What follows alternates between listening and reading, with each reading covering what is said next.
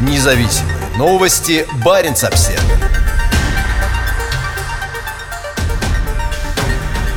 Норвежский стартап по производству аккумуляторных батарей выходит на Нью-Йоркскую биржу. Ожидается, что компания Fryer Battery привлечет 850 миллионов долларов, что позволит ей к 2025 году построить в городе Муирана, прямо у полярного круга, гигантский завод по производству аккумуляторных батарей общей емкостью 43 гигаватта-час.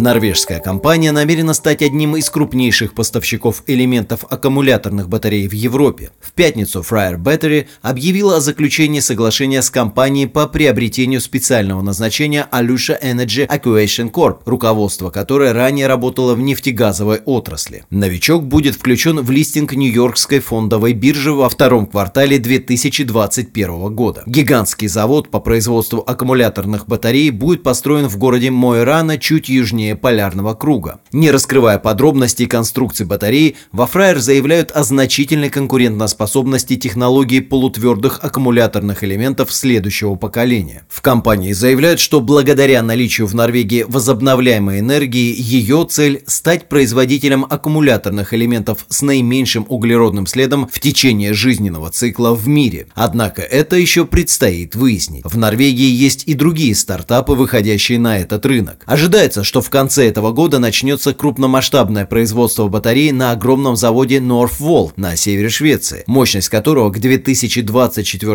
году планируется увеличить до как минимум 32 гигаватт-час. Northvolt будет использовать энергию только из возобновляемых источников – гидро- и ветроэлектростанций на севере Швеции. Конкурентным преимуществом производства батарей в Скандинавии по сравнению с конкурентами в Азии является расстояние до основных европейских автомобильных рынков. Во Фраер заявляют, что потребителем предполагаемых ею решений станут быстрорастущие мировые рынки электромобилей, систем накопления энергии и морского транспорта, потенциальная емкость которых к 2030 году составит около 5000 гигаватт-час в год. Основатель Фраер Торстейн Дале Шотвейн доволен новым партнерством. Привлечение капитала и листинг на Нью-Йоркской бирже придают дополнительный импульс нашему прогрессу и позиционируют нас в качестве катализатора европейского производства элементов аккумуляторных батарей и скандинавской аккумуляторной экосистемы. Мы видим в этой сделке убедительное подтверждение потенциала роста Фраер, обеспечиваемого передовыми технологиями и доступом к чистой энергии из возобновляемых источников, заявил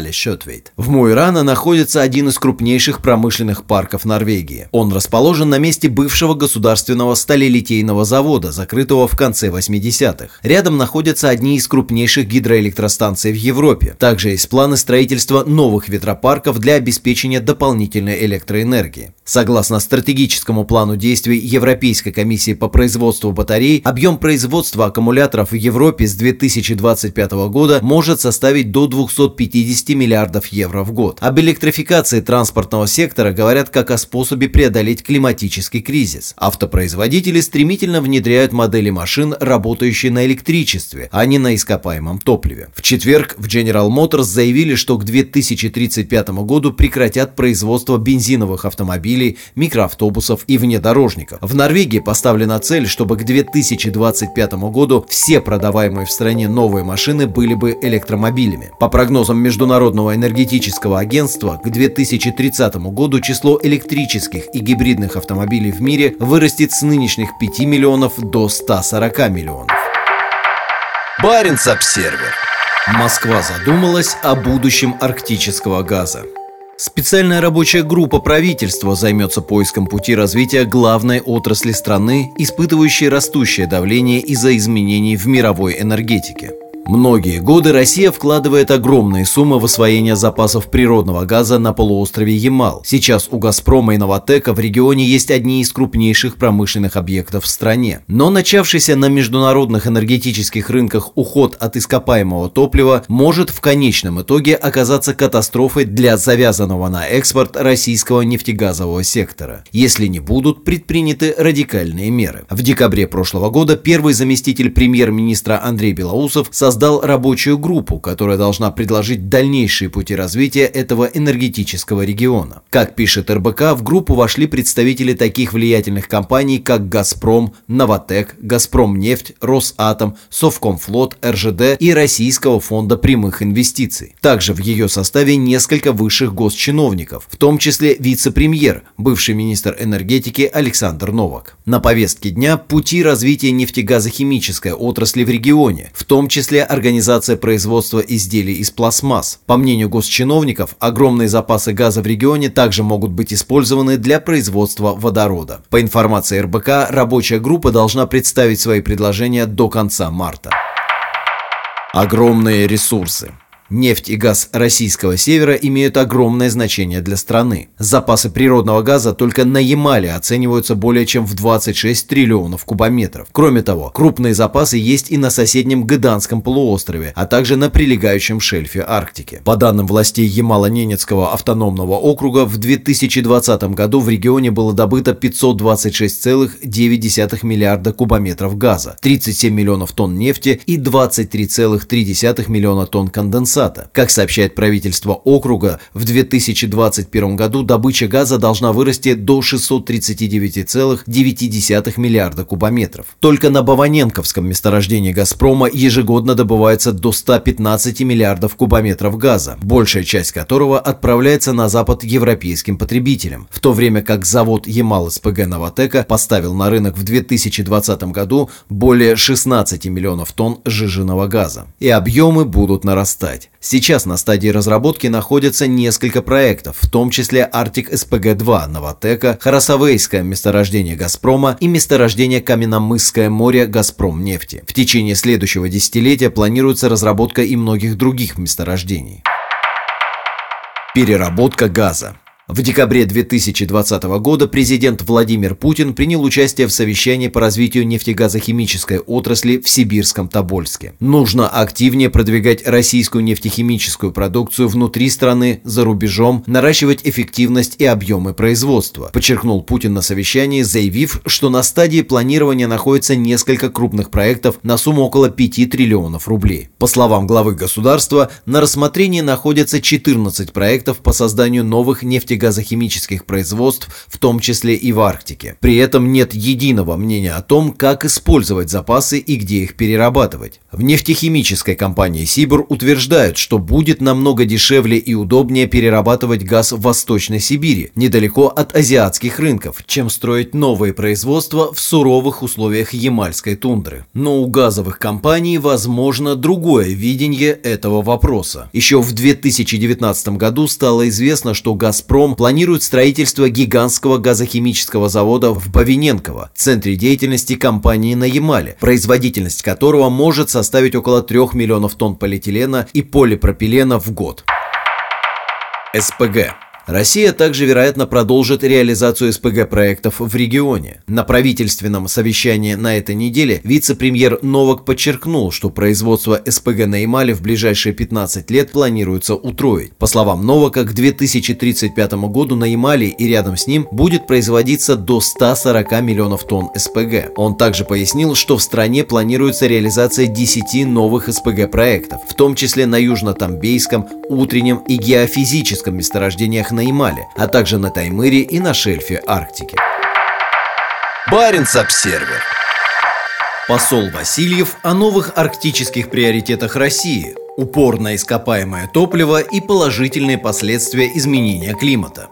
В мае Россия принимает председательство в Арктическом совете на следующие два года – по словам Антона Васильева, занимавшего ранее посты посла в Исландии и старшего должностного лица по Арктике от России, налоговые льготы для добычи углеводородов и благоприятный таможенный режим для отечественных инвесторов фактически превращают российскую Арктику в крупнейшую в мире особую экономическую зону. Эти революционные стимулы и преференции уже привели к росту инвестиций экономической активности, пишет Васильев. Высокопоставленный дипломат стал первым автором Arctic Circle Journal, исландского портала для обмена взглядами на политику в Арктике. В качестве посла в Рейкьявике Васильев служил важным связующим звеном между председательствующей сейчас в Арктическом совете Исландии и Москвой, принимающей председательство на 2021-2023 годы. Официальная передача состоится 19-20 мая, когда министры иностранных дел восьми арктических стран соберутся на министерской встрече, проводящейся раз в два года. Васильев выделил основные пункты российской стратегии, подчеркнув, что наиболее интересные и далеко идущие шаги в следующие 15 лет обеспечат большой скачок вперед в экономическом и социальном развитии. Предполагается, что доля Арктики в российском ВВП вырастет с 7,2% до 9,6%. Будет создано 200 тысяч новых рабочих мест. Ожидаемая продолжительность жизни увеличится с 73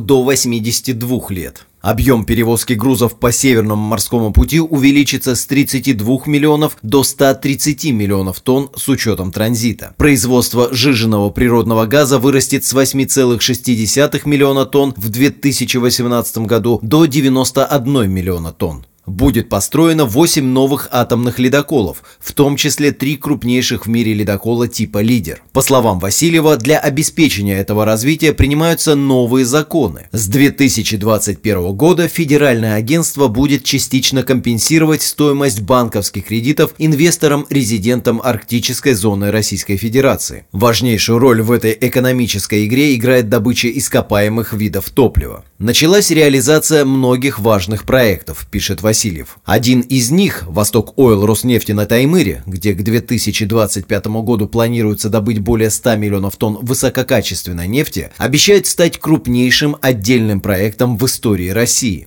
30 декабря прошлого года правительство России создало Оргкомитет по подготовке и обеспечению председательства России в Арктическом совете. В него вошли люди из администрации президента, правительства, профильных министерств и ведомств, а также руководители подразделений крупных корпораций, работающих в Арктике. В течение последнего десятилетия глобальное потепление было одним из главных приоритетов Арктического совета. Однако на последней министерской встрече в Раваньеме на севере Финляндии госсекретарь США Майк Помпео выдержал дипломатическое давление со стороны других стран-членов, направленное на предотвращение худших последствий изменения климата. Российское председательство в Арктическом совете включит вопросы изменения климата в научно-исследовательскую работу, но сделает основной акцент на теме промышленного освоения арктического шельфа и повышенного внимания к арктическому судоходству со стороны различных стран. В ближайшие годы Россия надеется на практическое использование новых возможностей, возможностей, открывающихся с изменением климата, пишет Васильев. Посол призывает к слаженному международному сотрудничеству с российскими партнерами в Арктике. По его словам, одним из приоритетов является развитие добрососедских отношений между арктическими государствами. При этом Васильев подчеркивает, что в новую российскую стратегию включен комплекс мер по восстановлению и усилению военного присутствия в Арктике. Эти меры носят явно оборонительный характер и служат цели предотвращения военных действий против России в регионе, пишет Васильев в своей статье для Arctic Circle Journal.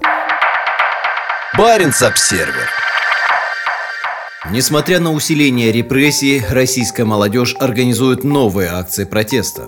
В воскресенье соратники Навального во второй раз вышли на улицы по всей России, протестуя против коррупции и путинского тоталитаризма. Задержаны тысячи протестующих. По сравнению с Москвой и Санкт-Петербургом, где было задержано более тысячи человек, шествия в северных городах прошли с меньшим уровнем насилия со стороны спецподразделений полиции. Штаб Навального в Мурманске сообщает об арестах нескольких человек, в том числе координатора штаба Виолетты Грудиной и ее заместителя Александра Суринова. В акции протеста в Мурманске приняли участие около 100 человек. В Архангельске шестерых задержали в воскресенье утром еще до начала акции, а в ходе шествия по городу к ним добавилось еще несколько десятков человек. Судя по роликам, размещенным местными блогерами в соцсетях, большинство протестующих составляли студенты, но среди участников акции также были и пожилые люди. В столице Карелии, Петрозаводске, в акции на проспекте Ленина приняло участие от 200 до 300 человек. По словам местного журналиста Валерия Поташова, протестующие шли по проспекту Ленина, скандируя свободу и один за всех, и все за одного. Их остановили полицейские и оттеснили к стене одного из зданий. При этом никого не задержали, но предупредили, что акция незаконна. В столице Коми, Сыктывкаре, толпа протестующих направилась в Кировский парк, где расположено здание МВД. Его охраняли полиция и силы Росгвардии. Многих участников задержали, остальные разошлись. Среди задержанных оказалась сотрудник редакции издания 7 на 7 Дарья Чернышова. Независимое издание следило за акциями протеста сторонников Навального в большинстве регионов северо-запада страны. По данным независимого портала УВД-Инфо, отслеживающего случаи задержаний и преследования по политическим мотивам, к вечеру воскресенья в более чем 60 городах по всей России было задержано 4132 человека. Как сообщается на портале, 62 из них – это журналисты и фотокорреспонденты. Люди выходят на улицу уже второе воскресенье подряд. Протест вызван политически мотивированным арестом Навального и тем, что власти не расследуют применение химического оружия при покушении на него.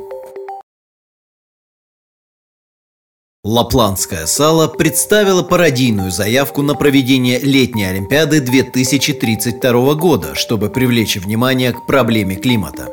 Пожалуйста, не дайте этим играм состояться, пишут муниципальные власти в заявке на проведение летних Олимпийских игр 2032 года. Город на востоке Лапландии в двух шагах от границы с российским Кольским полуостровом обычно рекламирует себя в качестве самого холодного места в Финляндии. В замечательном рекламном ролике, на который способны только финны, спортсмены изображают занятия различными летними видами спорта, пляжным волейболом, плаванием, велосипедом и серфингом на на фоне заснеженных местных пейзажей. Под лозунгом «Сало-2032. Город-кандидат на проведение летних игр» жители муниципалитета, население которого составляет 3491 человек, поясняют, что благодаря углекислому газу снег станет песком, поэтому можно будет заниматься пляжным волейболом. Мужчина с мороженым в руке опускается в воду со словами «Через 12 лет лед исчезнет, и это будет идеальное озеро для купания». Опубликованный на этой неделе рекламный ролик уже стал вирусным, а о пародийной олимпийской заявке Салы пишут СМИ по всему миру. Сайт акции safesala.com призывает людей осознать настоятельную необходимость принятия срочных мер по борьбе с изменением климата. Несмотря на очевидность глобального потепления, идеология отрицания изменения климата набирает обороты во всем мире и с каждым годом усиливается. Поэтому мы и придумали эту заявку, чтобы привлечь внимание к чрезвычайной климатической ситуации. Сала меняется, вся планета меняется, не в лучшую сторону. 2032 год станет поворотным моментом в борьбе с глобальным потеплением. Нам надо действовать сейчас, или мы оставим в наследство следующему поколению планету в худшем состоянии, чем в котором она была, когда мы на нее прибыли. Потепление в Арктике идет в три раза быстрее, чем в остальном мире. На странице города Facebook можно увидеть талисман игр – северного оленя по имени Кеса. На территории муниципалитета пасутся около 10 10 тысяч оленей. Из-за изменения климата оленям на севере Скандинавии становится труднее находить пищу. Из-за более теплых зим снег чаще тает и замерзает, образуя толстую ледяную корку, через которую животным сложно добраться до еды. Такого раньше не было. Когда зима приходила, она приходила, говорит талисман. Заявку кратко подытожил мэр Салы Эрике Паркинен.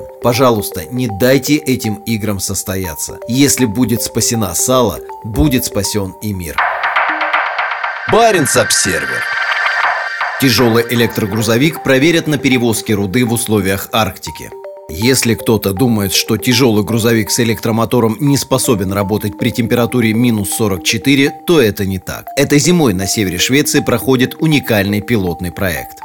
Если эта технология сработает здесь, она, вероятно, будет работать везде, считает Ларс Вальгрен, менеджер по логистике, недавно возобновившего свою работу железного рудника компании Kaunis Iron в заполярной Пайеле. Вместе со шведской энергетической компанией Vattenfall, а также компаниями Volvo Trucks, ABB и Vist Last Bus Каунис Айрон реализует пилотный проект, цель которого – доказать, что электротранспорт хорошо справляется с перевозкой руды на большие расстояния даже в условиях сильного холода. Рудник Каунис находится на севере Швеции у самой границы с Финляндией в 150 километрах от ближайшей железной дороги. Добываемая здесь руда доставляется по электрифицированной железной дороге от перегрузочного терминала Питкеярви в районе Сваппавара в норвежский порт Нарвик на побережье Северной Атлантики. Задача Каунис Айрон – перевести на электричество и первый отрезок маршрута, где задействован тяжелый автотранспорт. Никто не может решить такую задачу в одиночку. Промышленные инновации требуют сотрудничества специалистов. Поэтому приятно, что нам удалось собрать такую сильную команду, чтобы бросить вызов арктическому климату с помощью тяжелых электрических грузовиков, сказал Ларс Вальгрен. Эбби Бергбом Валин из шведского подразделения Volvo Trucks не терпится увидеть, как грузовик поведет себя в условиях Арктики. Это позволит нам оценить возможности использования электрических грузовиков для повышения эффективности и уменьшения воздействия на климат в условиях экстремального холода. Испытания грузовика Volvo этой зимой дадут практический опыт для дальнейшего совершенствования технологии, сказала она. В программу пилотного проекта входит и проверка зарядной инфраструктуры. Для этого компания ABB поставит три зарядных устройства большой мощности по 175 кВт со стандартными розетками типа CCS.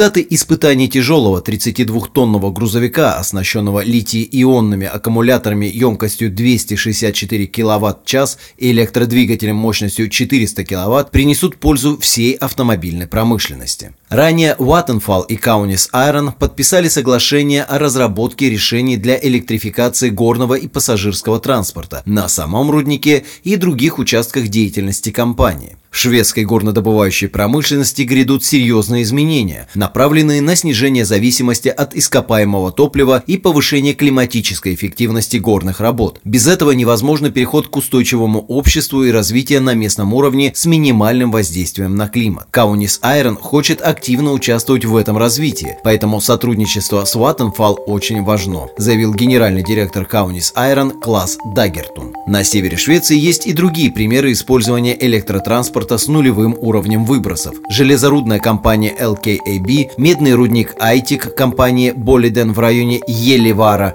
и городской транспорт в Лулио и Умео. Баренц-Обсервер Новый большой десантный корабль пришел в порт базирования Североморск. Петр Моргунов способен нести до 36 БТРов и 300 морских пехотинцев российского Северного флота. Рано утром 1 февраля 135-метровый корабль вошел в Кольский залив и пришвартовался на набережной у штаба Северного флота в Североморске. На борту находился экипаж из примерно 100 человек. Петр Моргунов – это новейшее судно мощного российского флота и второй большой десантный корабль проекта 11711 после БДК «Иван Грен», вошедшего в состав Северного флота в 2018 году. Оба были построены на заводе «Янтарь» в Балтийске. Десантный корабль способен перевозить до 300 морских пехотинцев или 13 танков, 36 бронетранспортеров или 30 грузовиков. На нем также есть место для двух транспортно-боевых вертолетов К-29 или одного боевого вертолета К-52К. Петр Моргунов и Иван Грен существенно повысят возможности Северного флота по перевозке войск. До них на Северном флоте было 4 десантных корабля – Кандапога, Александр Атраковский, Георгий Победоносец и Оленегорский горняк, которые были построена в 1977-1985 годах. Последний вернулся на север после пятилетнего ремонта в конце 2019 года. Баренц-Обсервер Отчет. Результатом возобновления работы рудника могут стать сотни рабочих мест и миллиардные прибыли. Добывать или не добывать? Вот вопрос, стоящий перед властями Финляндии и населением Западной Лапландии, которым нужно найти баланс между вредом и прибылью. На железорудном руднике Ханукайнин в районе Колори в Лапландии появится 500 рабочих мест на этапе строительства и 300 на этапе производства. Это много для муниципалитета, где живет меньше 4000 человек. При проведении регионального экономического исследования мы исходили из того, что около половины сотрудников будут из Колори или жить в Колори, заявила менеджер проекта со стороны компании Ханукайнен Мининг Яна Койвума. В исследовании, проведенном компанией Rumble, прогнозируется, что оборот предприятия до 2044 года составит около 9,6 миллиарда евро. Половина этого оборота придется на Колори и соседей соседние муниципалитеты – Энонтикио, Муонио, Кителя, Пелло и Юлиторнио. Значительная доля рабочих мест и экономики в этих муниципалитетах приходится на туризм. По данным национальной телекомпании Wiley, под петицией противников рудника под названием «Юляс без рудников» подписалось 51 тысяча человек по всей Финляндии. Юляс – один из крупнейших горнолыжных курортов Лапландии, расположенный на дороге между Колори и Кителя, где многомиллионные доходы муниципалитету приносит горнолыжный курорт Леви. По словам предпринимателей из сферы туризма, ставших инициаторами петиции, горная добыча и природный туризм не сочетаются друг с другом. При этом в отчете Рамбл говорится, что при работе рудника налоговые поступления в Колоре вырастут на 20%. В целом, рудник принесет полтора миллиарда евро налоговых поступлений, из которых которых 72 миллиона евро поступят в бюджет Колори и 125 миллионов евро в другие муниципалитеты региона. 1,2 миллиарда евро поступят в государственный бюджет. Возобновление работы железорудного рудника также окажет влияние на другие отрасли экономики в регионе, в частности транспорт и розничную торговлю. Рудник Хануканин расположен на севере Финляндии недалеко от границы со Швецией. В 2018 году на шведской стороне возобновила работу компания Kaunis Iron, что дало толчок развитию экономики в муниципалитете Пайела. Баренц-обсервер Появление в Мурманске контейнерного терминала становится все более вероятным. Транзитный терминал стоимостью 42 миллиарда рублей будет расположен на западном берегу Кольского залива между Лавной и Белокаменкой.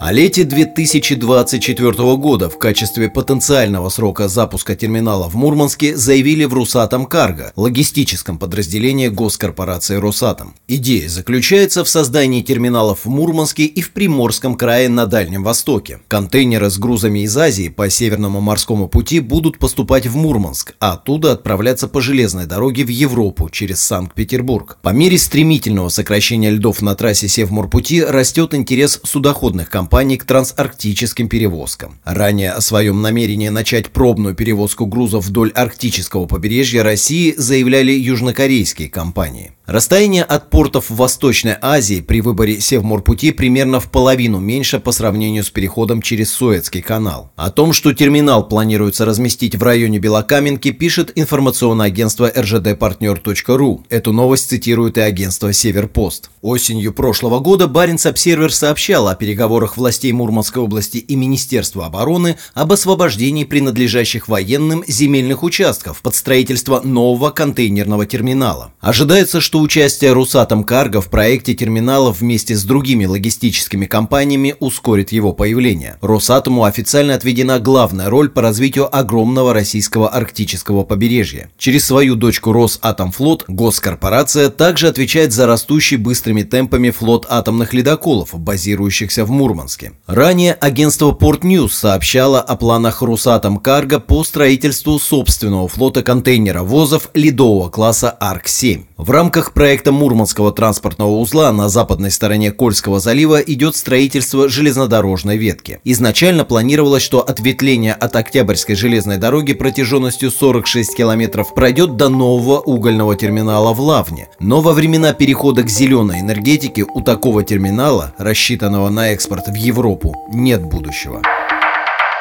Баренц-обсервер Газовоз выходит в первый в истории зимний рейс по Севморпути. Кристоф де Маржери приближается к Берингову проливу в рамках исторического плавания по затянутому льдами маршруту в российской Арктике. Еще никогда торговое судно не проходило по Севморпути в феврале. 3 февраля принадлежащий Совкомфлоту 299-метровый танкер-газовоз находился у берегов Камчатки. Мощное судно идет на север и должно прибыть на СПГ-терминал Сабета на Ямале 17 февраля. По данным сервиса Marine Traffic, газовоз вышел из китайского порта порта Янкоу 27 января. В это же время атомный ледокол «50 лет Победы» рано утром во вторник направлялся на восток в сторону Восточно-Сибирского моря. В итоге суда могут встретиться у Берингового пролива, после чего ледокол сопроводит газовоз на запад через толстые морские льды. Сейчас вся акватория СМП покрыта льдами. Проливы между материком и архипелагами Северная Земля и Новосибирские острова затянуты толстым припаянным льдом, а другие участки – однолетними льдами толщиной от 30 до 200 сантиметров. Многолетних льдов в этом районе нет. В это время года температура воздуха в регионе может опускаться до минус 40. Это не первый рекордный рейс Кристофа де Маржери. Он стал первым газовозом, прошедшим по этому маршруту. В мае 2020 года Совкомфлот отправил судно по этому маршруту в рекордно ранние сроки, более чем на месяц раньше предыдущего рекорда. В январе этого года судно совершило очередной исторический рейс, во время которого два газовоза встретились друг с другом на одном из самых сложных в ледовом отношении участков Арктического морского пути. Эти рейсы являются частью программы экспериментальных перевозок по удаленному затянутыми льдами маршруту. В июле прошлого года председатель правления пароходства Совкомфлот Сергей Франк дал понять, что газовозы ледового класса пройдут по СМП в январе и феврале. По словам Франка, экспериментальные рейсы проводятся в сотрудничестве с производителем природного газа «Новотеком» и госкорпорацией «Росатом». Это делается, чтобы показать возможность использования маршрута и в зимнее время. По словам судовладельцев, в ближайшее время по СМП можно будет ходить до 10 месяцев в году. Крестов де Маржери является частью флота из 15 судов, обслуживающих проект Ямал-СПГ и способных перевозить до 70 тысяч тонн сжиженного природного газа. Всем им присвоен ледовый класс Арк-7, благодаря чему они могут самостоятельно преодолевать льды толщиной до 2,1 метра.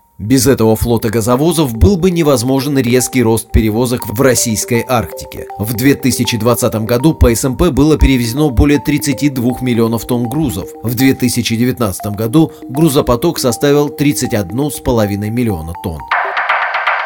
Баренц-Обсервер Страны Северной Европы осудили преследование Кремлем Алексея Навального. Лидеры скандинавских стран единым фронтом призвали Россию прекратить преследование протестующих и освободить лидера оппозиции.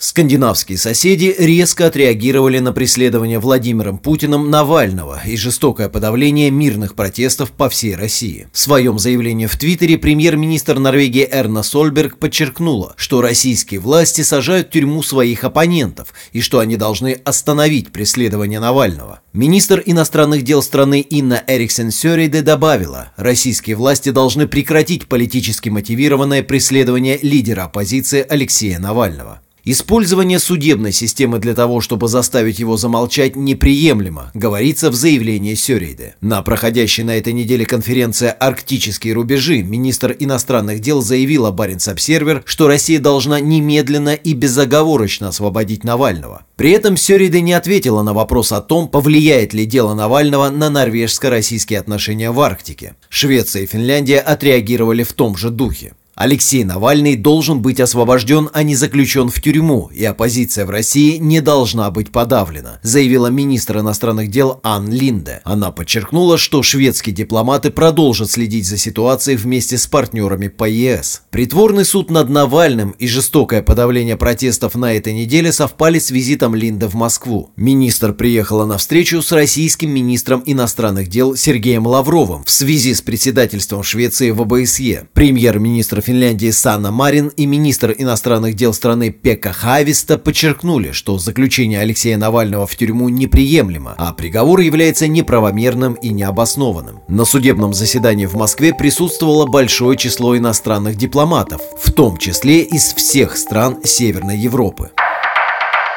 Баренц-Обсервер В 2020 году население России сократилось на полмиллиона человек. Это самый большой демографический спад за 15 лет. Среди наиболее пострадавших – Мурманская область. По данным Росстата, на 1 января 2021 года население страны составило более 146 миллионов человек, сократившись с 1 января 2020 года более чем на 510 тысяч человек. Как пишет РБК, это самый большой спад с 2005 года. Падение оказалось наиболее значительным в сельской местности, где число жителей сократилось более чем на 243 тысячи человек. В сельской местности в России проживает около 25% населения. Остальные 75 живут в городах. Демографический спад пришелся на год пандемии COVID-19. Официально в 2020 году от вируса погибло около 75 200 человек. Но новые демографические данные Росстата указывают на то, что число таких смертей может быть намного намного выше. Население сократилось с 7 из 8 федеральных округов. Исключением стал Северо-Кавказский федеральный округ, где число жителей в 2020 году увеличилось примерно на 41 тысячу. Наиболее значительным спад оказался в северных регионах, в том числе в Мурманской области. Население этого стратегически важного региона, богатого природными ресурсами и где расположена часть мощных вооруженных сил страны, в 2020 году сократилось на 1,1%. По данным Мурманского управления Росстата, население области на 1 января 2021 года составило 733 200 человек, сократившись за год на 8200 человек. Значительное сокращение численности населения произошло несмотря на ряд крупных промышленных проектов в регионе. Считается, что только на строительстве гигантской кольской верфи «Новотека» в Белокаменке занято несколько тысяч человек, однако многие из них – это вахтовики. И у федеральных, и у региональных властей большие планы по увеличению численности населения северных регионов России. В новой российской арктической стратегии поставлена цель увеличить число жителей арктических регионов на 200 тысяч человек к 2035 году. Губернатор Мурманской области Андрей Чибис сделал демографию одним из своих главных приоритетов. Чибис развивает регион под девизом «хэштег на севере жить» и сумел достичь договоренностей с федеральными властями и крупными компаниями о ряде новых крупных инвестиционных проектов. Однако, если его планы по развитию арктической столицы не осуществятся, всего через несколько лет население его региона сократится до менее 700 тысяч человек. В 2020 году в Мурманской области официально было зарегистрировано около 800 смертей от COVID-19.